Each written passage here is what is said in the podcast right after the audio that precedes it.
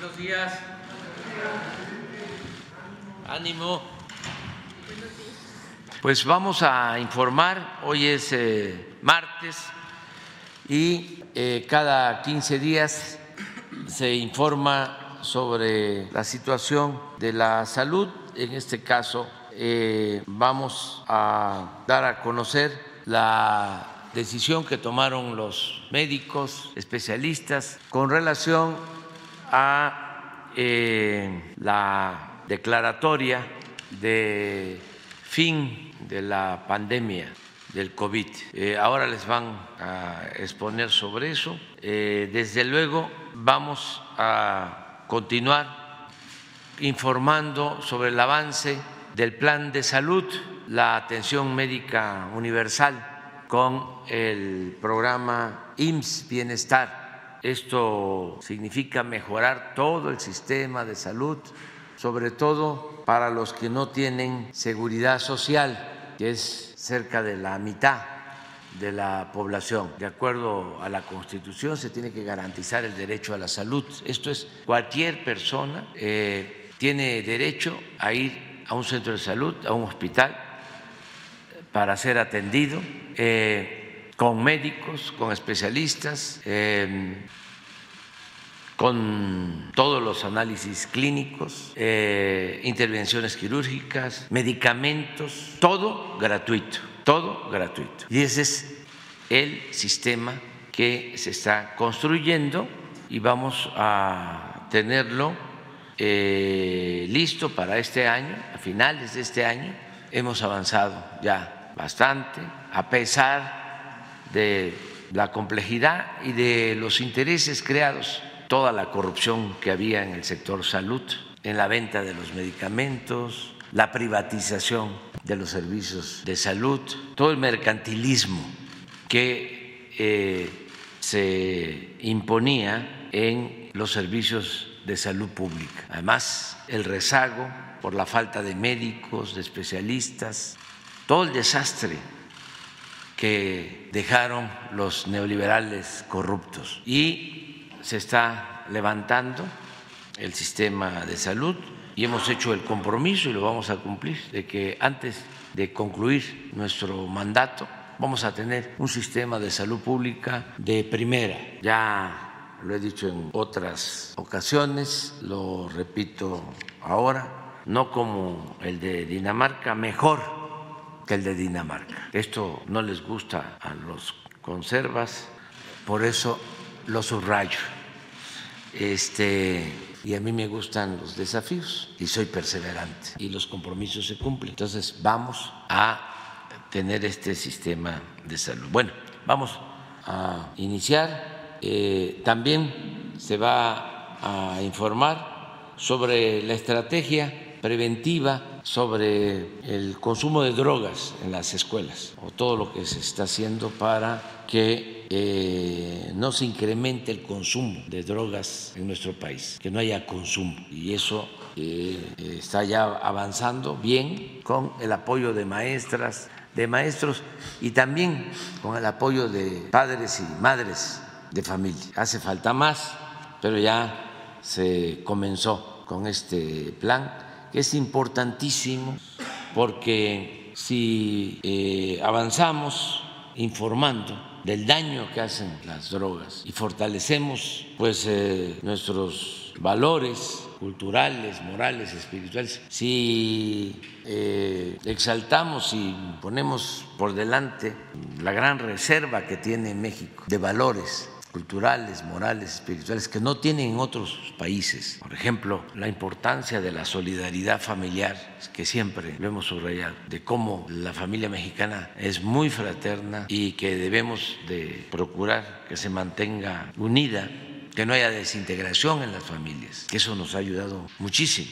Es la institución de seguridad social más importante de México. Si no eh, se convirtió por entero en un infierno el país durante el periodo neoliberal en el que se dedicaban a saquear, a robar y a impulsar un estilo de vida individualista, egoísta, materialista. si no eh, pudieron lograr el que se eclipsara con ese sistema la vida pública de México fue por los valores y por la importancia que tenemos los mexicanos, la importancia que, tiene en México la familia. Eso nos ayudó mucho, fue un escudo protector, eso nos este, salvó, incluso en el caso de las drogas, porque en México hay tráfico de droga, pero afortunadamente, toco madera, no hay consumo o es muy poco el consumo, a diferencia de lo que sucede en Estados Unidos, en donde lo que más eh, les daña es el consumo, es la adicción. Entonces nosotros no tenemos consumo, aun cuando no solo es ese modelo individualista y triunfar a toda costa y este, el que nada debe, el que nada tiene, nada vale, todo eso que impulsaron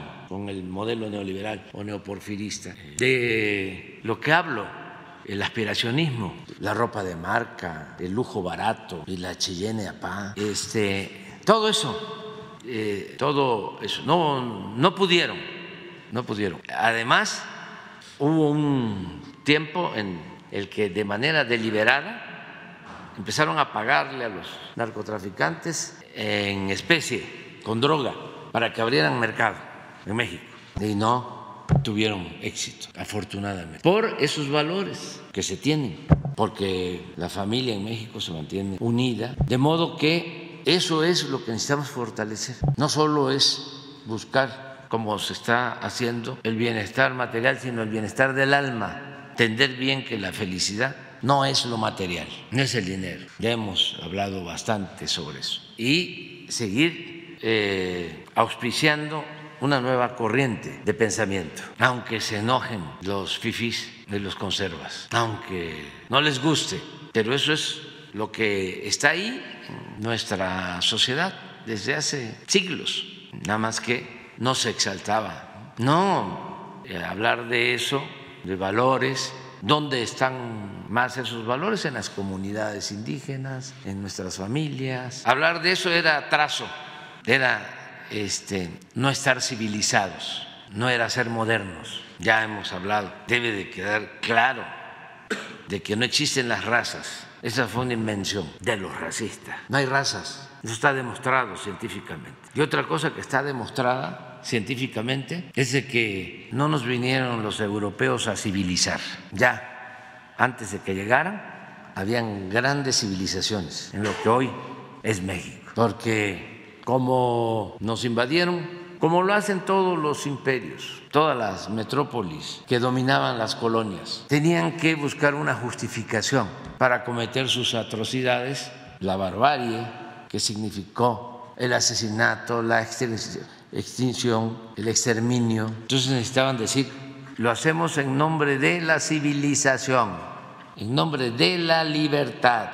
En todos lados era lo mismo. Entonces eso quedó al grado de que eh, en las comunidades indígenas, los pueblos originarios, se fue perdiendo la lengua, se fueron perdiendo las tradiciones, las costumbres, la organización social, porque era mucho el asedio y hablar la lengua era sinónimo de atraso de que no se estaba civilizado. Yo les he dicho de cómo muy cerca de Oaxaca, cerca de Monte Albán, una comunidad que me llamó mucho la atención porque era eh, algo excepcional, no la regla, porque Oaxaca es de los estados con más cultura en el mundo, con más cultura en el mundo, es de los pueblos, con más cultura en el mundo. Pero, este, por eso me llamó mucho la atención, sé el nombre de la comunidad, pero no, lo voy a decir, de que eh, con la vestimenta indígena, eh, totalmente zapotecos, pero nadie hablaba zapoteco, pero no era de este, em, tiempos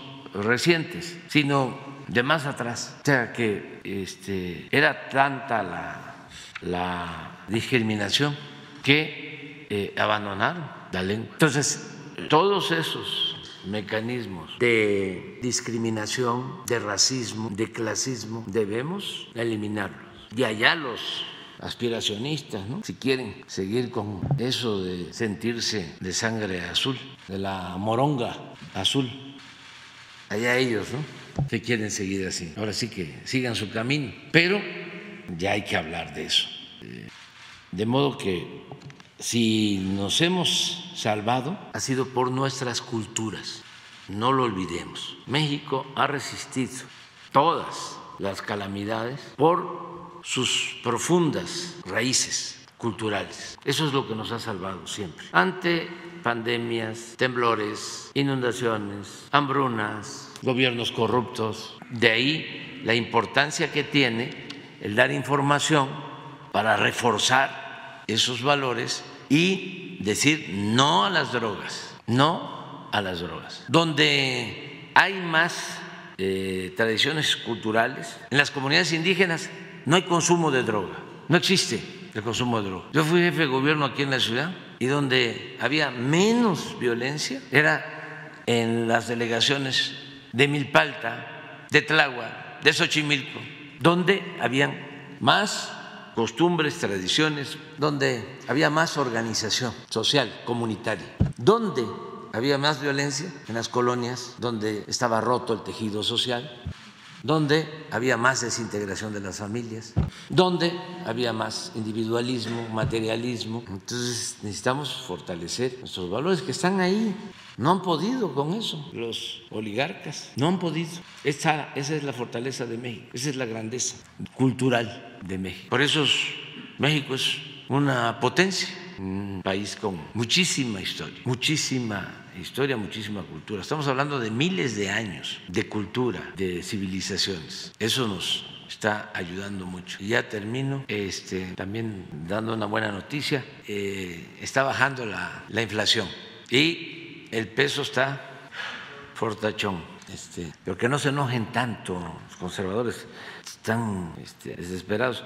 Ah, y también, aprovechando, porque ya después van a hacer preguntas, así está, los datos de hoy a las 6 de la mañana. ¿Mande? Sí, está bajando. A ver, pon el dólar, ¿cómo está? No deberíamos de sacar estos datos antes del desayuno porque les va a hacer mal.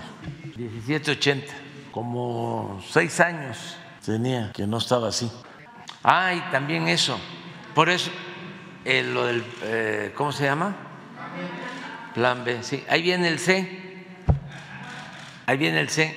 Este no tiene remedio el Poder Judicial, está podrido, están actuando de manera facciosa. Imagínense componerle la plana al Poder Legislativo. Es de sentido común, de juicio práctico. El Poder Ejecutivo lo elige el pueblo, a mí me eligieron. Al Poder Legislativo lo mismo, se elige a los diputados, se elige a los senadores. El Poder Ejecutivo y el Poder Legislativo nombran a los ministros de la Corte. Y esos señores que ahora forman parte del Supremo Poder Conservador, que están dedicados a obstaculizar la transformación del país para sostener el viejo régimen, el antiguo régimen de corrupción y de privilegios, ellos deciden que una ley enviada una iniciativa de ley enviada por el Ejecutivo, aprobada por la Cámara de Diputados y por la Cámara de Senadores, no es válida porque los legisladores violaron los procedimientos internos que ellos, los legisladores, eh, tienen aprobados de manera autónoma, en forma independiente. No violaron absolutamente nada, nada. Pero en un acto de prepotencia, y de autoritarismo, se atreven a cancelar la ley los ministros de la Corte, que están al servicio de una minoría rapaz que se dedicó a saquear al país y que quieren regresar por sus fueros, ahora con el apoyo del Poder Judicial. Entonces, ¿qué es lo que se tiene que hacer? Pues primero que se tenga mayoría calificada en el Congreso para que se puedan hacer reformas a la Constitución, porque la mayoría simple no permite que haya reformas a la Constitución. Actualmente quienes están por la transformación del país tienen mayoría en la Cámara de Diputados y en la Cámara de Senadores, pero no tienen mayoría calificada porque la mayoría calificada implica no 50% más uno, sino dos terceras partes de los votos. Y la Constitución solo se reforma cuando se tiene esa mayoría calificada. De 500 diputados son 300 de mayoría y 200 plurinominales, 500. Para poder reformar la Constitución se necesitan 334. Hay que ir por los 334 en la próxima elección para poder llevar a cabo reformas constitucionales. Ese es el plan C.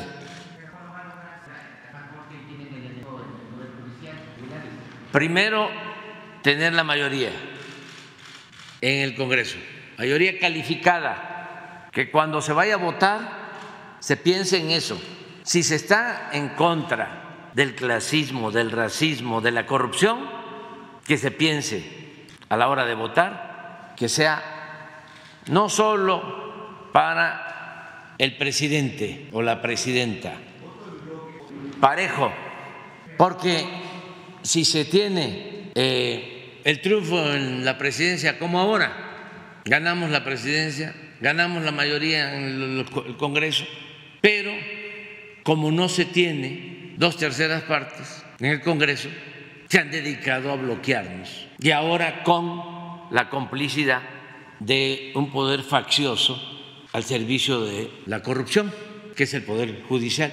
Entonces, a la hora de votar, que no se esté pensando eh, nada más por el presidente o la presidenta. No, el Congreso es importantísimo, importantísimo, y sí se puede alcanzar. Si hoy fuesen las elecciones, se alcanza, porque en las encuestas la gente está a favor de la transformación. Hay encuestas en donde tenemos una aprobación hasta del 80%. Ayer estaba yo viendo una encuesta de María de las Heras. A ver, ¿por qué no la pones? Entonces, nada más es informarle a la gente, porque puede ser, a ver, voto cruzado, sí para presidente, pero no para eh, diputado, no para senador no, si no se fortalece eh, el Congreso, si no se tienen las dos terceras partes, pues el presidente queda este, atado. No han podido, este, como quisieran, ¿no? atarme de pies y brazos, porque no me dejo, ni me voy a dejar. Eh, pero miren cómo estamos. Y eso es lo que los tiene y por eso llegan a estos extremos de corregirle la plana a otro poder, un intervencionismo faccioso. Bueno, eso es lo primero. Y de una vez también anuncio, en enero envío, sí, en enero envío eh, para, no, septiembre, septiembre, antes de que yo termine, voy a enviar tres cuando menos tres reformas hasta ahora, pero vienen otras de sociales. Este, voy a enviar tres eh, reformas constitucionales. La del Poder Judicial, para que el pueblo elija a los ministros, como lo establecía la Constitución liberal de 1857, en la época del presidente Juárez, que los ministros los elegía el pueblo. Juárez fue presidente porque era ministro de la Corte. Lerdo que es el que sustituye al presidente Juárez cuando fallece, era ministro de la Corte, era el presidente de la Corte. Vallarta fue electo ministro de la Corte. José María Iglesias fue electo ministro de la Corte. Había elecciones y entonces esa mafia, pues solo el pueblo, solo con la decisión del pueblo se puede llevar a cabo una reforma. Sí, pero ya me di cuenta de que hace falta. Es lo mismo que la elección de los eh, consejeros del INE, magistrados del tribunal, que los elige el pueblo.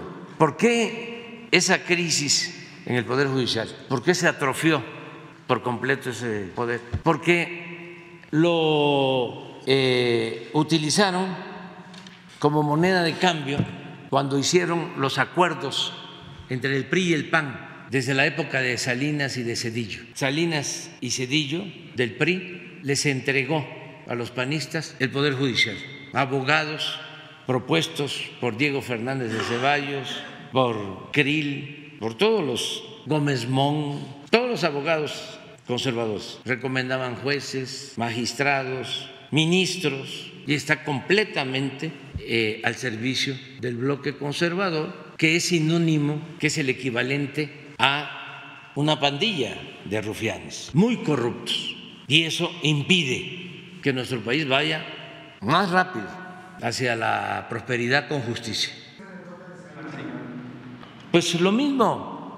No, no, no, no, es que hay un entorno este, muy conservador, muchas presiones, muchas presiones de eh, el bloque conservador que tiene pues uno de sus brazos en la abogacía. Es muy difícil encontrar abogados eh, que defiendan al pueblo, son minoría, porque a todos los formaron para proteger intereses de las minorías, de la oligarquía. Entonces, imagínense un abogado que este, se formó en el molde de Diego Fernández de Ceballos o de Krill, ¿qué se puede esperar de ellos? Entonces, solo el pueblo puede salvar al pueblo. La renovación hay que hacerla con el pueblo. El pueblo es el que puede purificar la vida pública. Entonces, esa es una iniciativa que voy a enviar. Pero primero pues hay que eh, tener la mayoría eh, en el Congreso, mayoría calificada se le llama, dos terceras partes. ¿Cuántos son de los 500 diputados que hay que tener? 334. O sea, con el 70% de los votos. Sí se puede, sí se puede. La mayoría del pueblo está este, a favor de la transformación. Este, y luego, ¿cuántos senadores? ¿Cuánto? 96. Es afianzar la democracia, eh, la reforma al poder judicial, eso es importantísimo, y eh, otras que puedan eh, ser en beneficio del pueblo.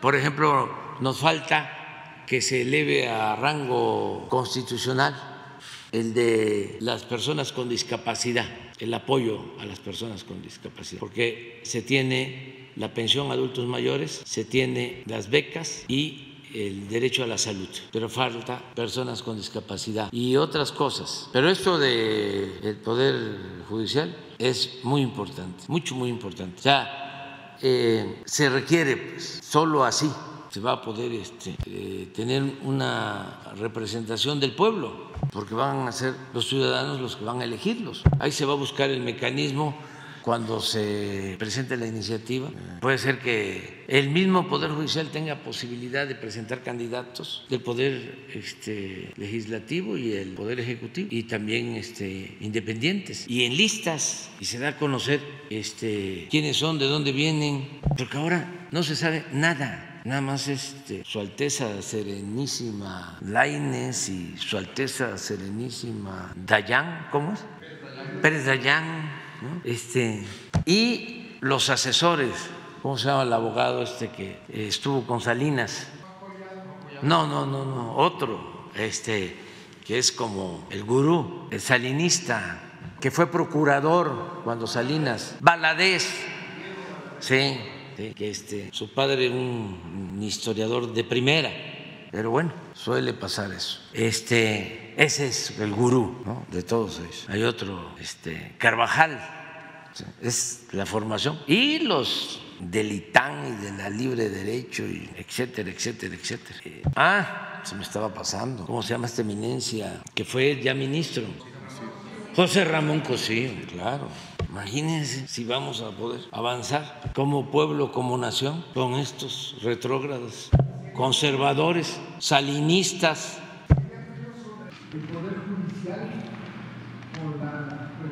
Sí, porque además lo que cancelan, resulta que la ley que cancelan es la ley para que no ganen tanto los eh, del del tribunal porque eso es lo que tiene la ley en esencia, es que se está violando la Constitución porque nadie debe ganar más que lo que gana el presidente. Y como los del INE y los del tribunal, y ellos mismos ganan muchísimo más, un ministro de esos de ayer y de hoy y de mañana, pero no de pasado mañana, este, ganan tres veces más que el presidente. Tienen fideicomisos que no transparentan por 20 mil millones de pesos. Vamos a ver, ahora que se apruebe el presupuesto para el año próximo, la Cámara de Diputados tiene facultad exclusiva de aprobar el presupuesto. A ver qué va a hacer la Cámara de Diputados, este, si van a seguir manejando sin transparencia de esos 20 mil millones de pesos. Está muy bien el debate, qué bueno que todo esto está saliendo a flote, porque permite seguir limpiando, permite eh, seguir purificando la vida pública. Son temas importantísimos, mucho, muy importantes.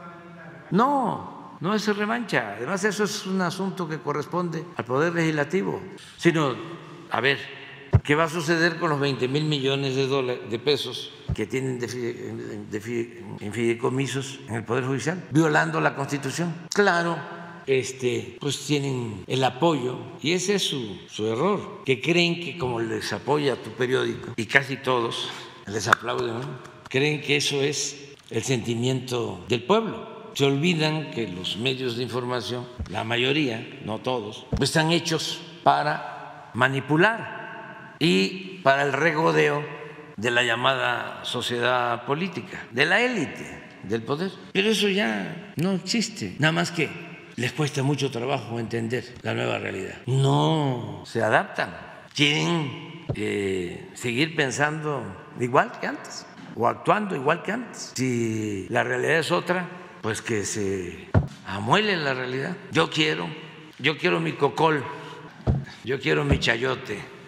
yo quiero seguir robando, yo quiero seguir manteniendo el privilegio de mandar. Entonces, aunque este, la gente esté pidiendo otra cosa. Pero está interesante. ¿eh? No tienen este, ustedes por qué quejarse. ¿eh? No es tiempo para, para estar este, bostezando. Está eh, muy interesante el tiempo que nos tocó vivir. ¿O no? Son momentos estelares en la historia de México. ¿Esto cuándo se había visto? ¿Cuándo el Poder Judicial se había opuesto al presidente? ¿Cuándo?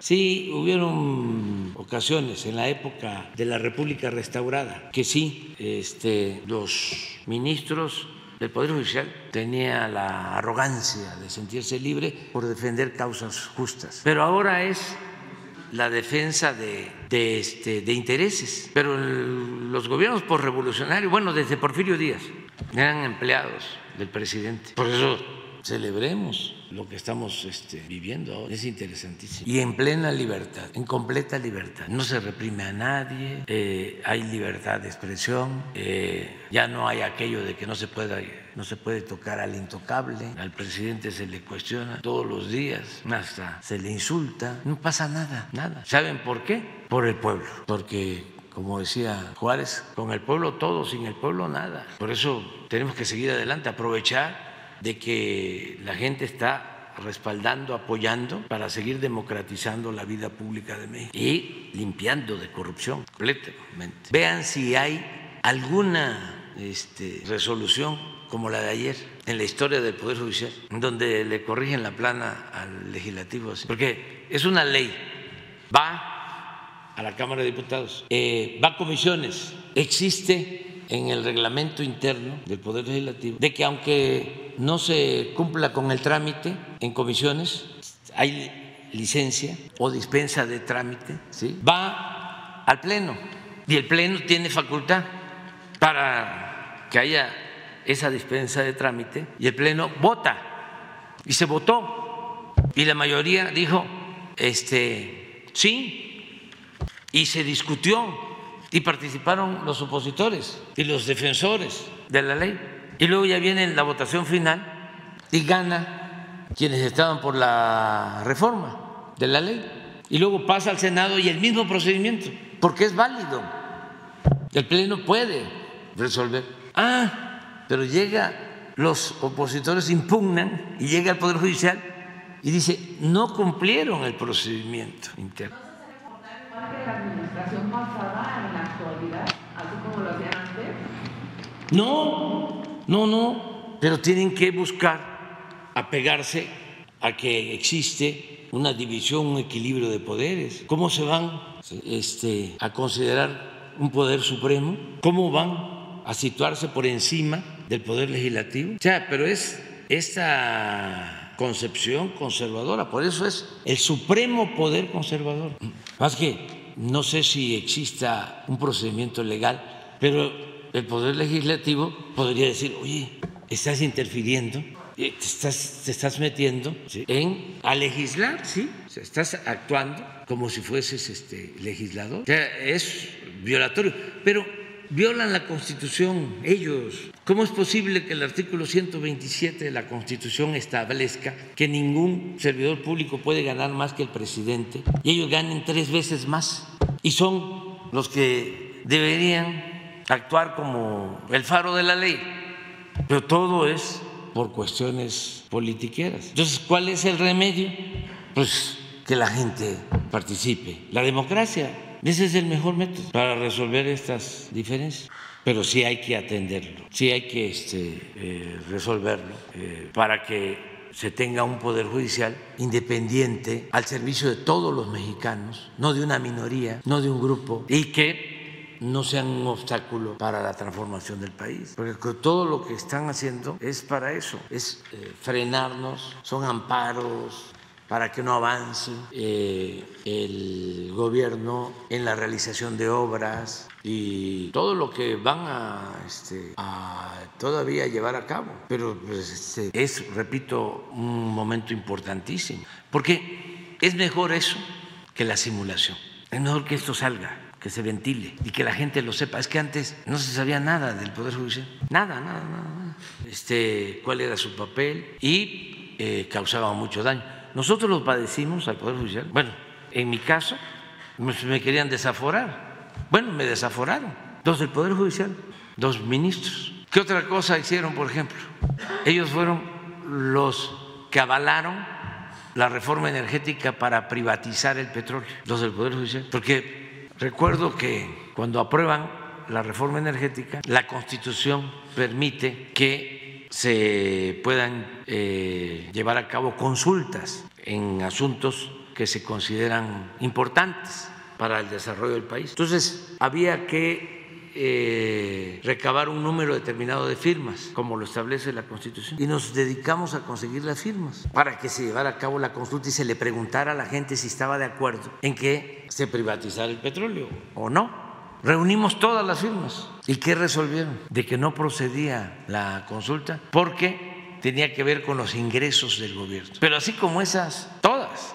Una vez me querían también este, quitar el cargo de jefe de gobierno porque me estaban exigiendo en la Corte de que yo le pagara cuando era jefe de gobierno a una persona 1.810 millones de pesos por una eh, indemnización que no se pagó en tiempos de, los gobiernos del PRI. Supuestamente eh, se invadió un terreno en Iztapalapa paraje San Juan, allá están esas colonias. Y como no se pagó al dueño, eh, llegó a la corte y eh, resolvieron que teníamos nosotros que pagar los 1.810 millones. Entonces me exigían que yo pagara, porque si no, me destituían. Entonces empecé a ver, ¿y esto de dónde viene? ¿De qué se trata? Pues resulta que era una tranza que habían inventado escrituras públicas, todo esto con la complicidad de notarios, que el llamado paraje de San Juan eran tierras nacionales, que el supuesto propietario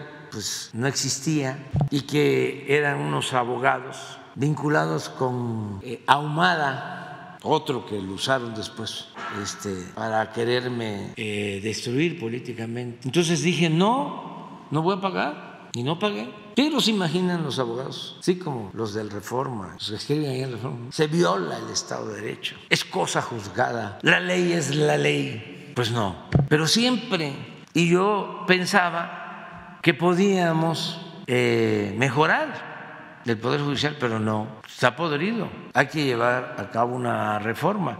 Y pues no puede el Ejecutivo. Y no debe, tiene que ser el pueblo, tiene que ser con el método democrático. Y que se eh, abra un debate sobre esto y que la gente sea la que decida si se eligen a los ministros y también después de un tiempo a magistrados y después a jueces, hacer una buena propuesta de reforma constitucional, porque pues, si no, pues van a seguir este, los problemas ahora tenemos, hoy en la mañana vimos, de un juez en Nuevo Laredo que dejó libre a unos extorsionadores que estaban obligando a gasolineros a que les compraran a ellos este combustible robado, que si no tenían que darles tres pesos más por litro o no sé cuánto de extorsión mensual. Se detuvo a los este, extorsionadores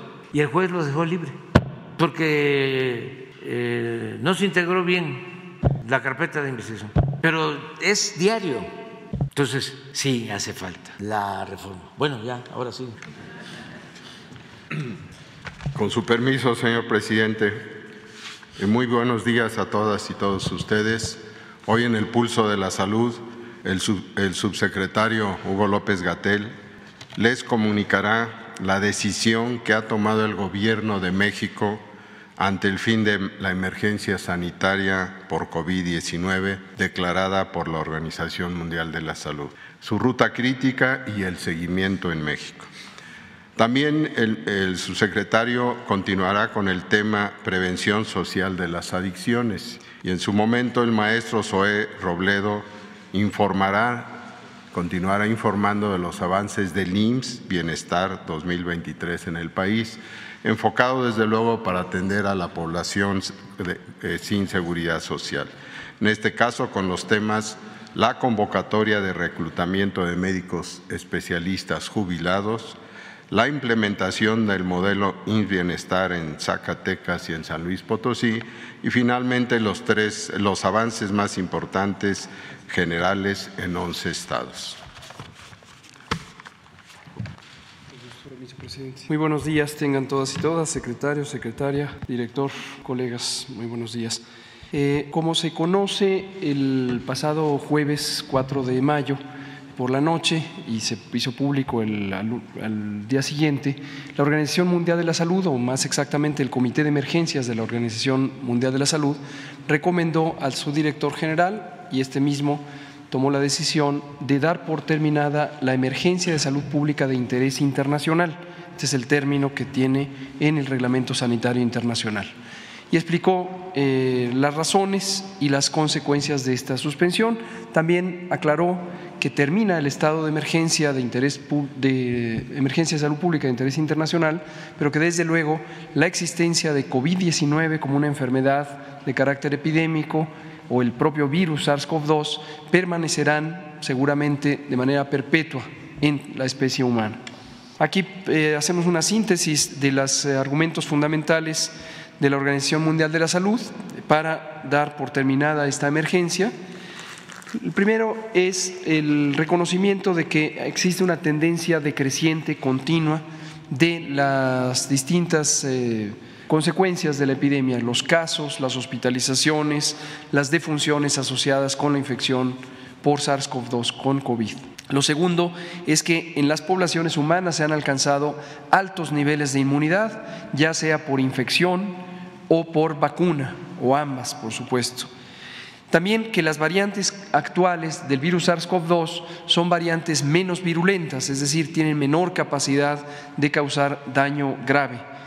Y, por último, que el manejo clínico, el tratamiento de las personas enfermas ya tiene una mejor capacidad, no solamente por la existencia de algunos medicamentos, sino también por cambios en la práctica para tomar mejores decisiones sobre cuándo intubar, cuándo no intubar, a quién hay que darle medicamentos antiinflamatorios, esteroides, a quién no, etcétera, etcétera, etcétera.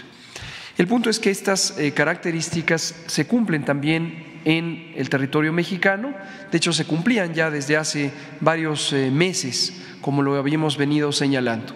Como se ve en la siguiente imagen, tenemos la curva epidémica que refleja el conjunto de la epidemia desde su inicio en la, en la primera semana de marzo de 2020.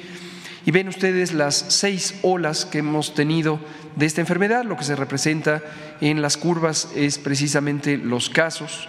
Y en una línea roja se representa la hospitalización, el porcentaje de personas hospitalizadas, y en la línea negra el porcentaje de personas que fallecen estando infectadas por COVID o por el virus SARS-CoV-2.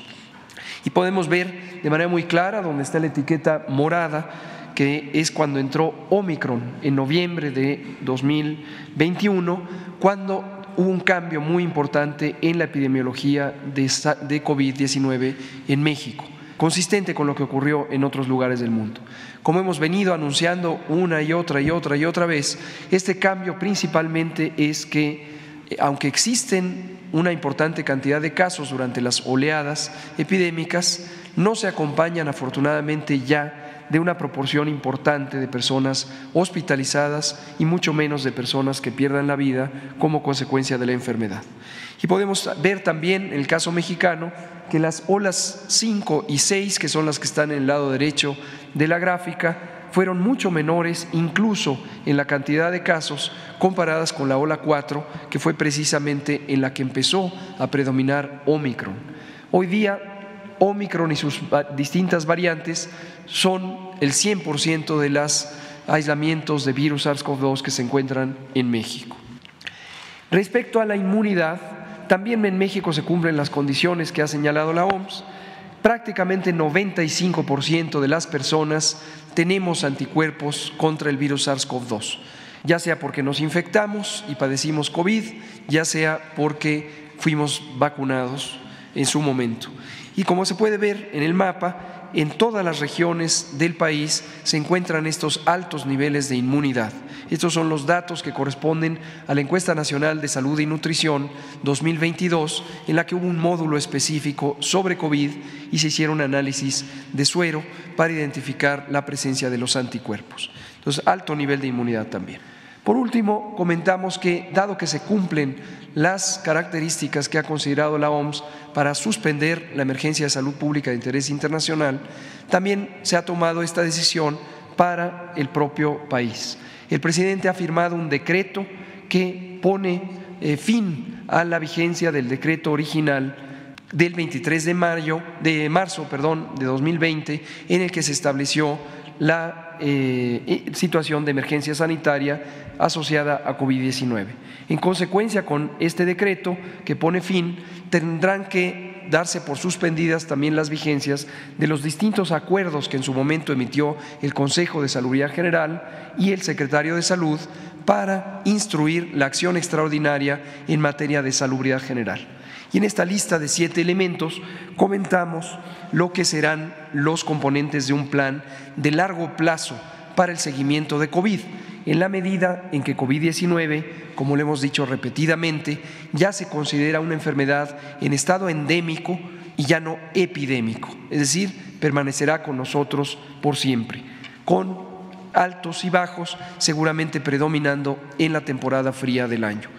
Algunas recomendaciones, no me detendré en cada una, que quiero destacar, son la cuatro en donde México tuvo la más grande reconversión hospitalaria del mundo. Tuvimos una habilitación de 74 mil camas durante el pico máximo de la segunda ola, 11 mil de ellas en camas con ventilador y es la experiencia más grande de reconversión hospitalaria que se haya tenido en el mundo. El Instituto Mexicano de Seguro Social fue la institución que más contribuyó a esta reconversión. Esto lo que nos lleva es a dejar las bases técnicas para este proceso de reconversión ante la posibilidad de futuras epidemias. La cinco es la incorporación de la vacunación COVID con modificaciones a la política de vacunación contra COVID ya de una manera permanente o regular en el programa de vacunación universal. En su momento se harán públicas las especificaciones técnicas. Y lo último, desde luego, el siete, es que mantendremos actualizado el plan de respuesta, preparación, respuesta y recuperación ante emergencias para que sea un instrumento que sirva ante cualquier nueva epidemia. Esto es todo. Muchas gracias. Gracias. Con su permiso, señor presidente, informamos el día de hoy al pueblo de México sobre los avances del IMSS la institución de atención médica para las personas sin seguridad social de la Cuarta Transformación. Uno de los temas que hemos estado reportando es justamente la eh, contratación, el reclutamiento de médicos especialistas que nos hacen falta y este es un primer reporte de una de las estrategias que acabamos de echar a andar. El 5 de mayo informábamos sobre el reclutamiento de médicos especialistas jubilados del Seguro Social, pero que eh, todavía tienen mucho por contribuir al sistema de salud, en particular en hospitales de Bienestar. Hicimos estos eh, procesos ya en, tres estados, fueron Guerrero, Michoacán y Sonora, de un total de 955 médicos jubilados, digamos que susceptibles, hemos ya contactado a 621 que están eh, analizando esta posibilidad de acuerdo a su especialidad y a los diferentes turnos eh, que se ofrecen.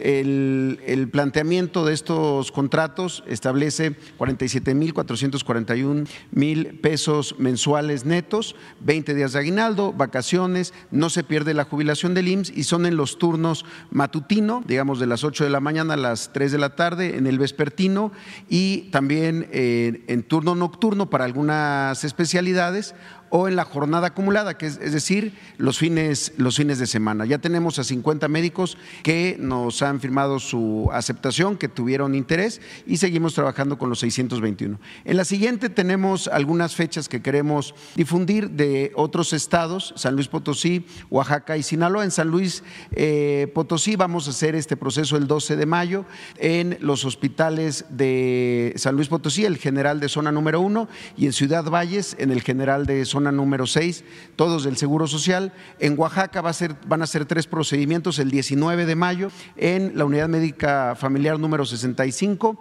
en Oaxaca Capital, en Salina Cruz, en el Hospital de Zona número 2 y en Tustepec, en el Hospital General de Zona número 3. También el 19 de mayo vamos a estar en Sinaloa para estos procesos, en Culiacán, en Los Mochis y en Mazatlán, en el General Regional número 1 de eh, Culiacán, en el General de Zona 49 de Los Mochis y en el Hospital General de Zona número 3 en Mazatlán. Seguimos eh, difundiendo también médicosespecialistas.gov.mx en donde pueden tener más información también de otros estados donde estamos haciendo este, este proceso. En la siguiente tenemos avances de dos estados recientes donde se, eh, que se incorporaron al plan de Bienestar, en el caso de Zacatecas, en donde se está ya capacitada al 100% del personal, hemos capacitado allá a 4.300 personas. Ha habido inversiones por parte de Bienestar y de Insabi en conservación, sobre todo en centros de salud, en unidades de primer nivel por 43 millones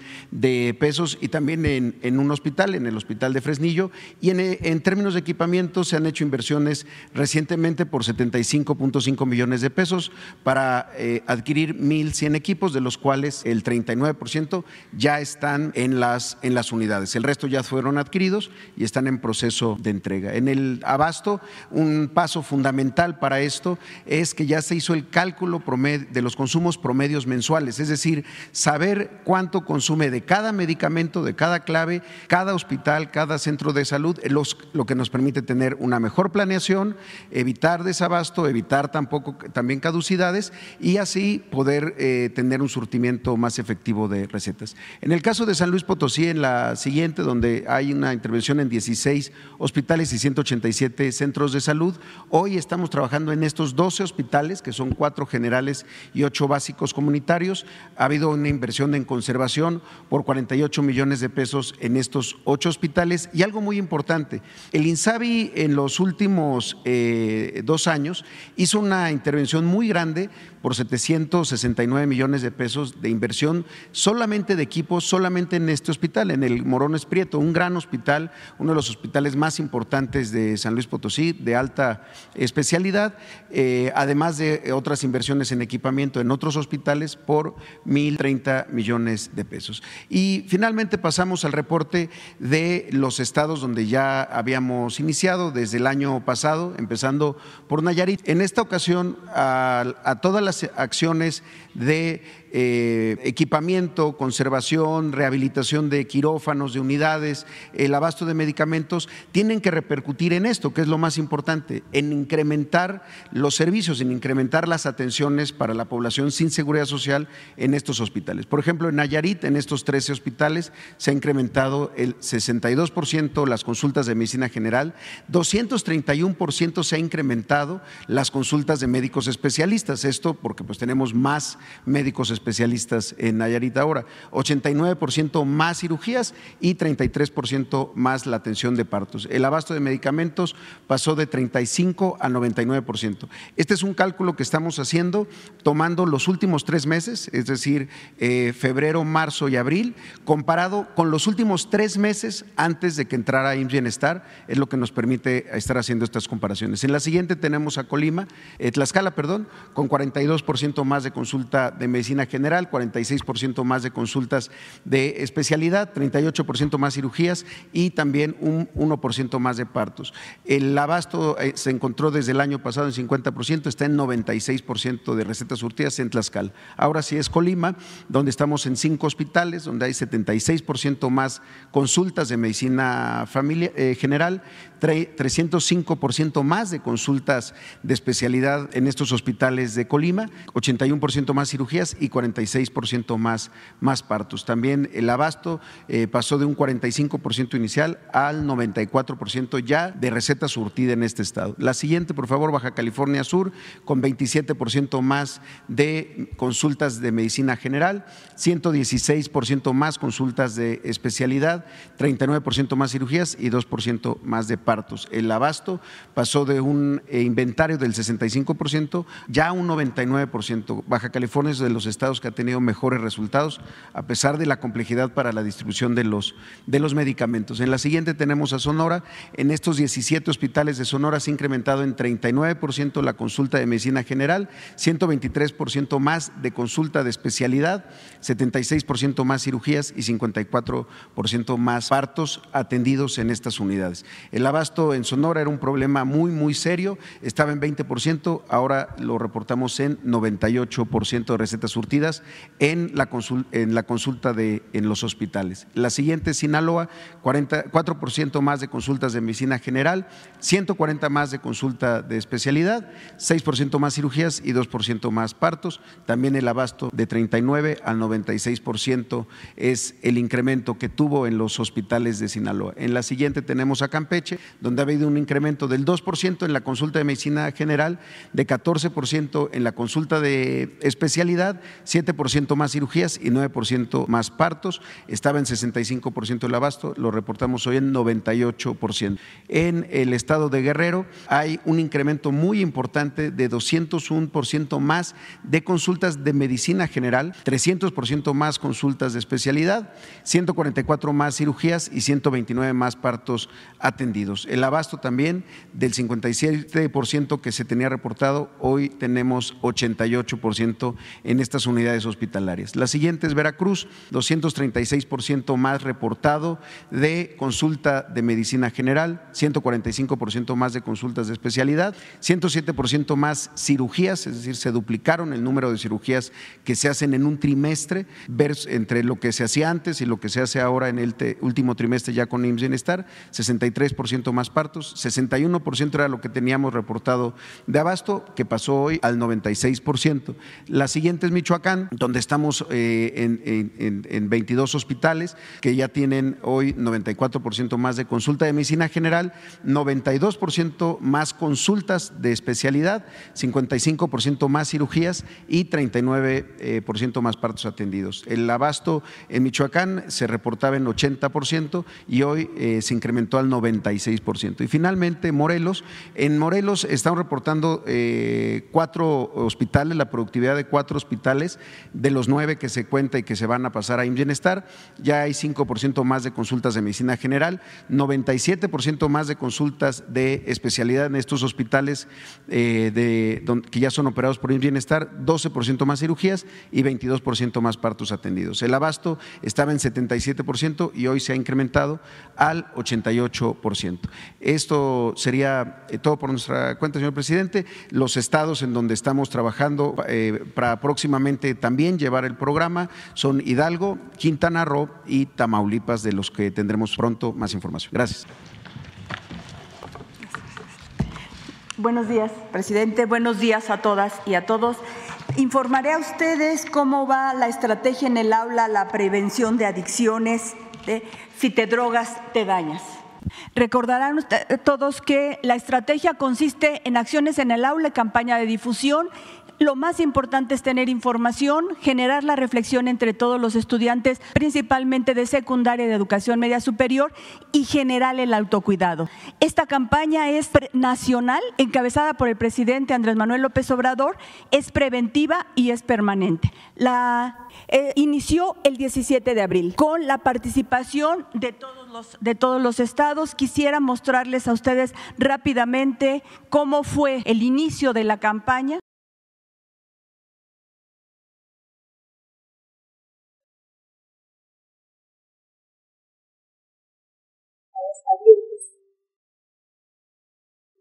Baja California, Baja California Sur, Campeche, Chiapas, Chihuahua, Ciudad de México, Coahuila, Colima, Durango, Estado de México, Guanajuato, Guerrero, Hidalgo, Jalisco, Michoacán, Morelos, Nayarit, Nuevo León, Oaxaca, Puebla, Querétaro, Quintana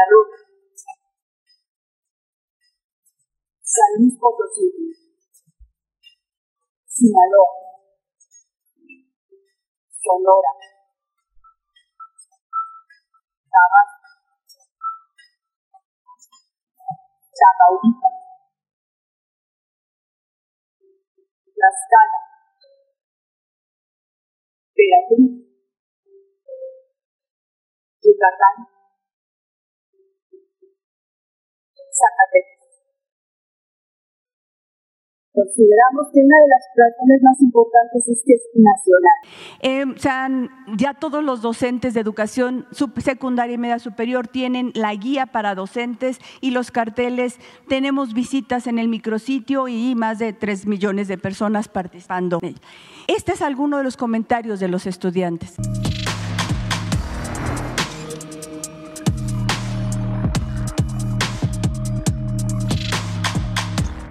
Que el fentanilo habla que es hasta 50 veces más fuerte que la heroína y 100 veces más que la morfina. Eh, lo había escuchado en las noticias porque pues es un tema que actualmente está en demasiada repercusión eh, debido pues a las situaciones que ha habido, eh, pero como tal, qué es el fentanilo y cuáles son los daños que causa, no lo había escuchado. Sinceramente lo que más me ha sorprendido es lo del fentanilo, ya que sí había escuchado de él en la televisión, noticias y eso, pero no sabía su daño como tal y hasta que empecé a ver que en la campaña decían que desde la primera te enganchas y esas cosas, pues digo, ¿qué qué? Porque sí se queda uno como que en shock, ¿no? Es lo que decía nuestro profesor, que podemos llegar a ser este, víctimas de algún abuso o perder la vida. Comentarles a ustedes que la campaña ha sido muy bien recibida por parte de las comunidades escolares. Queremos agradecer muchísimo la participación de maestras, maestros, autoridades. Todos han coincidido en la importancia de prevenir eh, las adicciones y que lo hagamos de manera conjunta, de manera colectiva, siempre pensando en el bienestar de los estudiantes. Y también hemos coincidido y, lo, lo hemos visto, es indispensable la participación de madres, de padres y familias. Por lo tanto, el día de hoy estamos presentando y en las un folleto que saldrá, se llama, o sea, desde hoy ya está en, ya está en el micrositio, orientaciones para madres, padres y familias. Lo que nosotros teníamos anteriormente era una guía para docentes con propuestas didácticas, como que pudiéramos trabajar en los salones. Estas son orientaciones para padres y madres. ¿En qué consiste este folleto? Trae información general sobre los daños por el consumo de drogas, de las que ya hemos mencionado, y tiene unas orientaciones. ¿Por qué los adolescentes consumen drogas? Y luego el otro capítulo es ¿qué protege a estudiantes a consumir drogas? ¿Y a qué ponemos principal atención? A lo importante de decir no, aprender a decir no a las drogas, reconocer las señales de alerta, buscar apoyo. Y estamos poniendo, porque así nos lo han pedido también las maestras, los maestros y madres y padres de familia, que tenemos que fortalecer lo que significa el amor, el respeto, la comunicación, las familias y fortalecer sobre todo los valores. Valor de solidaridad, de respeto, de apoyo, de apoyo mutuo, de pensar en el otro.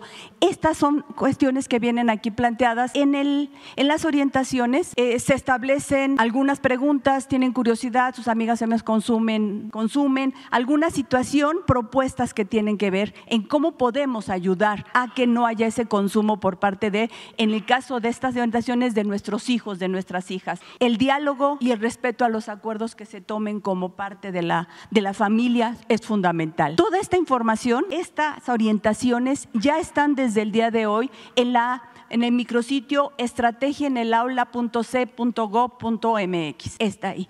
Y tenemos algo más también en el micrositio. Y es que como este es un trabajo colectivo entre Presidencia, Comunicación Social, la Secretaría de Salud, la Secretaría de Educación, ustedes saben que está la definición de que cada, cada, cada martes se informe por parte de la Secretaría de Salud características de las principales drogas y qué, en qué, cuál es el daño que causan. En el micrositio ya están las cápsulas que presenta la Secretaría de Salud en voz del subsecretario, el doctor Hugo López Lagatel, para que cualquiera que los quiera escuchar los pueda utilizar. Pero nos los pedían las maestras y los maestros, es a veces nos faltan elementos. Ahí está la cápsula, ellos establecen la comunicación, se informan las características de las drogas y podemos generar la reflexión de los alumnos.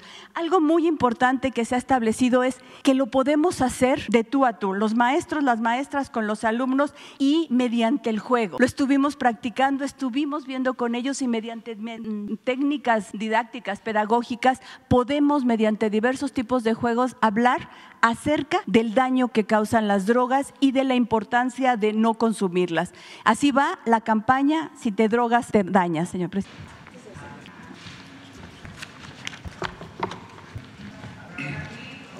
¿Cuánto se va a distribuir? Se empieza a imprimir hoy en una semana están para distribuir, pero digitalmente ya. Sí, sí, de acuerdo. Vamos a la segunda, ¿no? La segunda, porque también la segunda es este sorteo o en circulación o no. Ah, las primeras tres. Bueno, ustedes dos y luego tú, tú, tres. Ahí, vamos. Ahí vamos, ahí vamos. Este, muy buenos días, señor presidente, secretarios. Este, Amir Ibrahim de Quintana Roo MX. Presidente, este, preguntarle sobre el asunto de eh, Calica en Quintana Roo, en Playa del Carmen. Hay una preocupación seria de, lo que está sucediendo con ellos. Eh, ahorita hubo una denuncia que metió, una demanda que metió en pobladores cercanos indígenas que viven eh, muy cerca de, donde está Calica, en una zona irregular que se llama Las Torres, que alegan que fueron afectados en su salud por los polvos que eh, emanaban de las explosiones de esta minera. Eh, Calica niega que esto sea cierto. primero, pues esta denuncia, esta demanda no la admitieron, metieron un recurso de queja a estos pobladores para luego que sea admitida ya en un recurso de queja eh, esta denuncia. Y pues bueno, eh, pues hay un, pues un temor de que vuelva esta eh, minera a tomar este, acciones en, en, la zona, pues porque sí ha devastado muchísimo y pues preguntarle cuál es el estatus real que guarda ahorita el conflicto que, tiene, que, que está con Calica. Bueno, es este una denuncia, hay un panel, hay eh, un tribunal internacional que está decidiendo.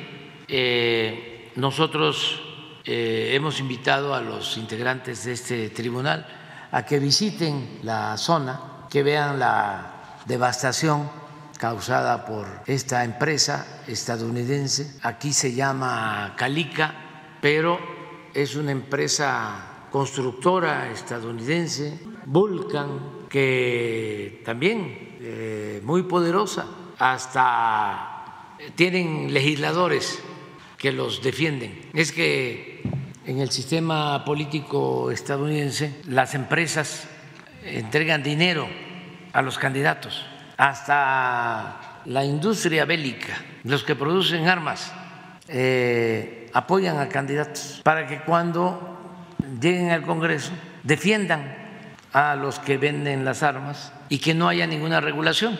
Pues así también todas las empresas aportan, eh, los que producen los transgénicos, alimentos chatarra, también aportan y por eso este, hay quejas.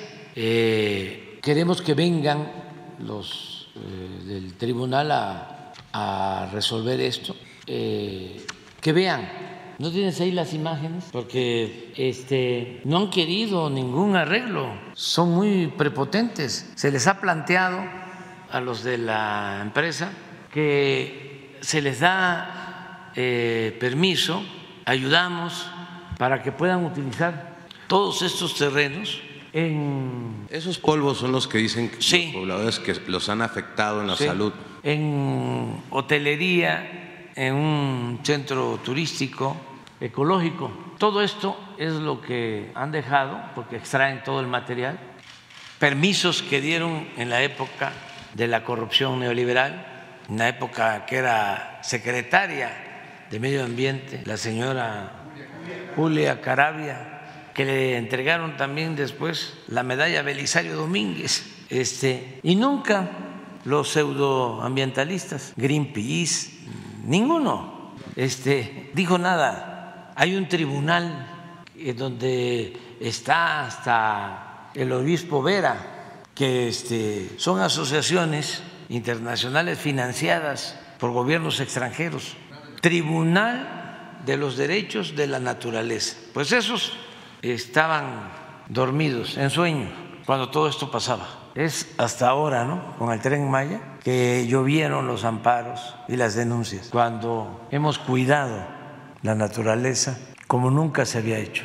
Pero se les ha planteado, ah, bueno, este es el puerto, se les ha planteado que lo pueden convertir en un puerto de cruceros, no hay del lado del continente, en la península, un puerto para cruceros, están en Cozumel, de modo que sería muy importante un plan de desarrollo ecológico, turístico. Eso es lo que les planteamos. Les planteamos también que se haga un avalúo y se les compra para que nosotros podamos declarar zona de reserva, porque no solo es esta parte, tienen como dos mil hectáreas o más de manglares que si no las cuidamos, no las todo esto lo de atrás, pero tienen otros predios, como más de dos mil, todo esto, y están aferrados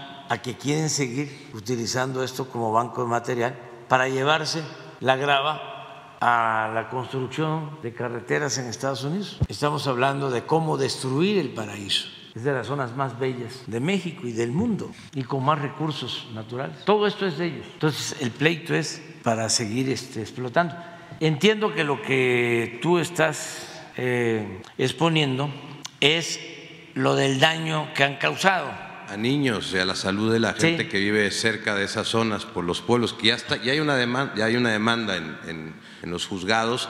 Saber si pues este, habría manera de que pues, a lo mejor la asesoría jurídica la observara o viera esto. Y también por parte de la Secretaría de Salud pues que checar a las, a las personas que, que, dicen que, son, que están afectadas eh, de todos estos años y años de, de polvo que voló de esas excavaciones y que pues este nie- hoy Calica lo niega, ¿no? Pero, pero en realidad este, hay, hay niños afectados en esa zona, ya están las denuncias interpuestas, las demás interpuestas, y este, bueno, pues, eh, eh, pues informarlo de eso. También en, este, en ese sentido, pues este, nada más dejar constancia de que este, Calica pues, se volvió después una empresa que se llama Sactum, que es lo mismo, ¿no? Es el mismo de estos, y que pues ellos siempre financiaron este, programas de apoyo a investigadores eh, ambientales en Playa del Carmen. O sea, está registrado en la prensa de, Playa del Carmen. Aquí, por ejemplo, tengo uno de sus boletines en donde anuncian que eh, eh, brindó una rueda de prensa para detallar eh, lo logrado en seis meses de su proyecto de sustentabilidad, ¿no? O sea, es, es decir, en otro sentido, pues siempre han financiado, o sea, ellos eh, ambientalistas, ¿no? En otros lados que no sean sus terrenos, es decir, o sea, con otros. Sí. Entonces, eso explica un poco también, pues, toda la oposición de ciertos ambientalistas que los describió el secretario de Gobernación como ambientalistas de ambición, que coincido mucho con esa descripción, eh, que pues bueno, pues siempre han sido financiados por esta empresa Calica en otros proyectos que no, pues yo creo que para que no toquen su, el suyo, ¿va? Porque no hay... Sí, este, es como lo de Pedro Páramo, cuando le llegan al hacendado y este, los revolucionarios y le piden dinero y le piden hombres y les da dinero y les da hombres y les da más hombres de los que eh, tenían los revolucionarios. Y al final, pues, ¿quién va a mandar? no? Pues el, el representante del hacendado, él iba a ser ya el jefe. Y lo que les dice el hacendado es, todo eso se los doy, no me devuelvan nada, el dinero este, se los regalo, mm, los hombres se los presto, nada más váyanse a hacer la revolución más lejos. Entonces es lo mismo, este, es exactamente igual. Eh, esa es la, la estrategia de todos ellos. Y mucha corrupción en estos pseudoambientalistas. No se tiene ningún problema si se les da dinero. Tengo pruebas. O sea, este, denuncian, denuncian, denuncian, denuncian, se manifiestan y luego este, ya hay el arreglo. Y es dinero. Como nosotros no damos dinero, ahí van a seguir. Pero pues nosotros también estamos acostumbrados. Este, a no doblarnos, a no dejarnos chantajear. Pero es eso que tú planteas. O sea, han destruido toda esa zona. Hoteleros, estos de Escaret, ríos subterráneos, cenotes, nunca dijeron nada. Estos de Escaret hasta este, construyeron debajo del suelo este, un templo y utilizaron los ríos subterráneos y cenotes y todo. Está, este es Escaret, pero este es el nuevo, es del mismo grupo. Eso está clausurado. Entonces, por eso están dale y dale y dale. Loret de Mola, que por cierto no me ha dado respuesta, este, al Cambalache. Este, estoy esperando.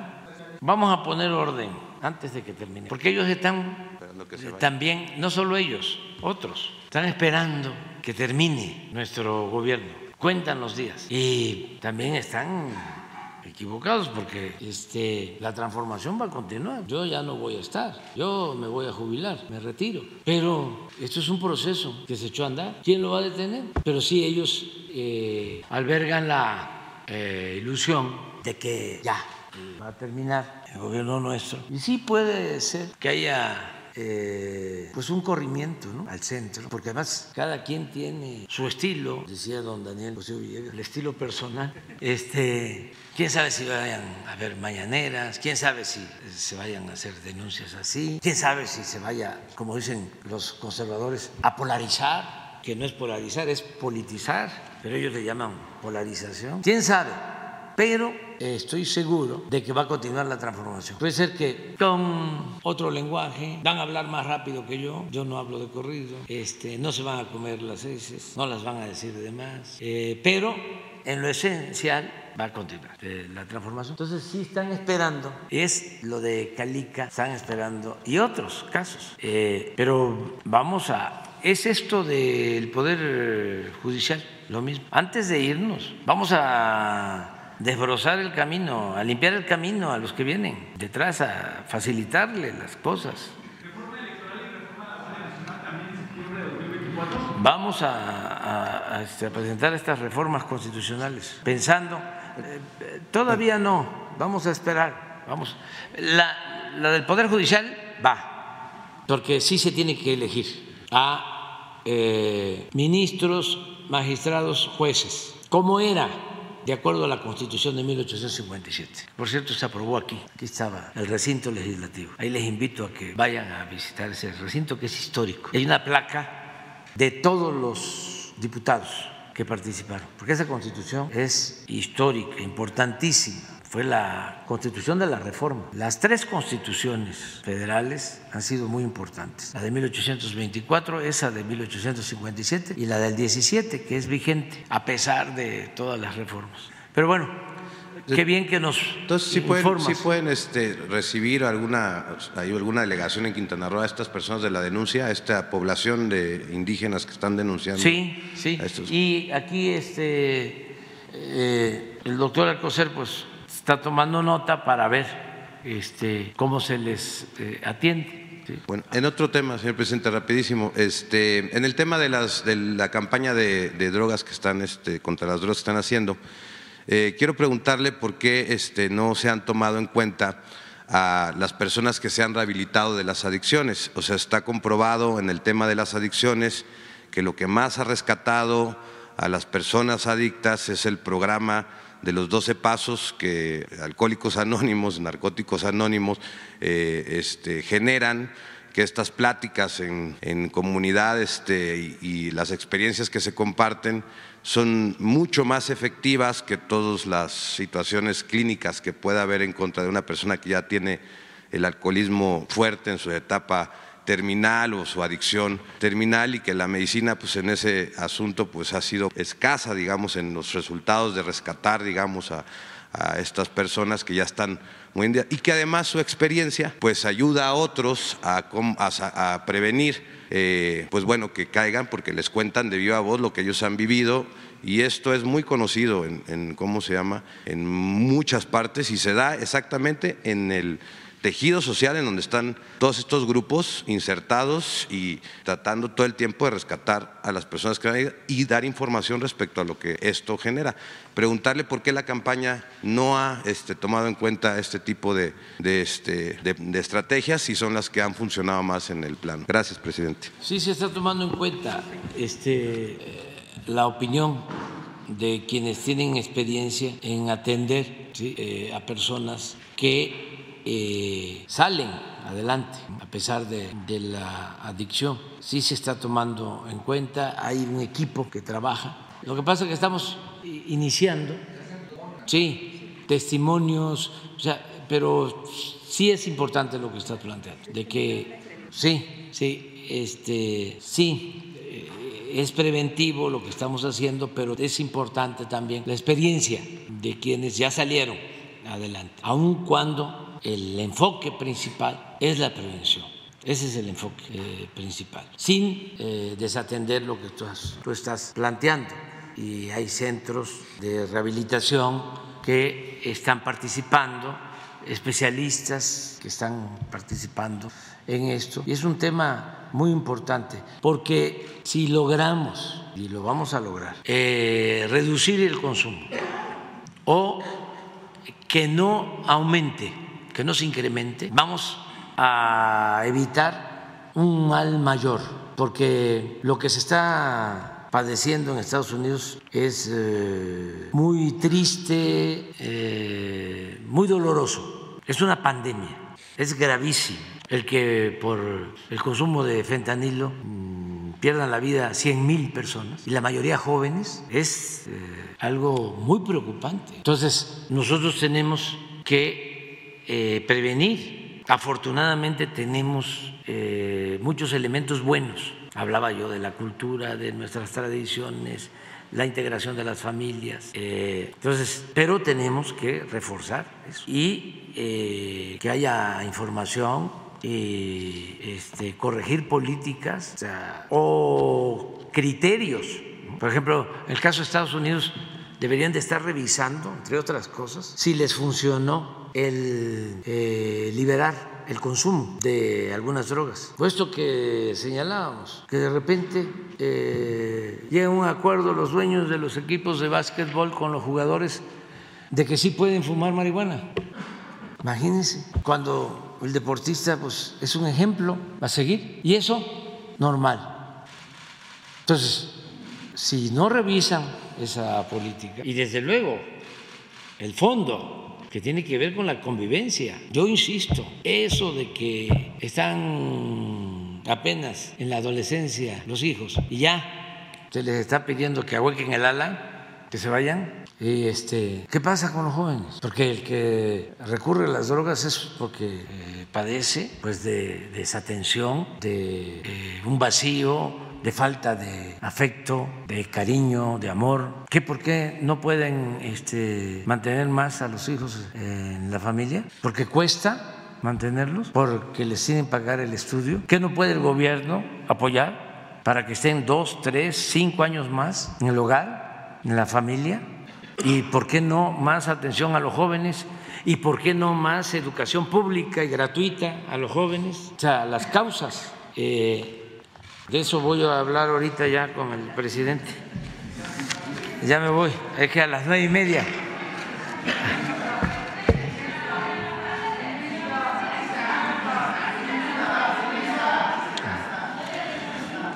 Ya nueve veinticinco, ya me voy. Dios.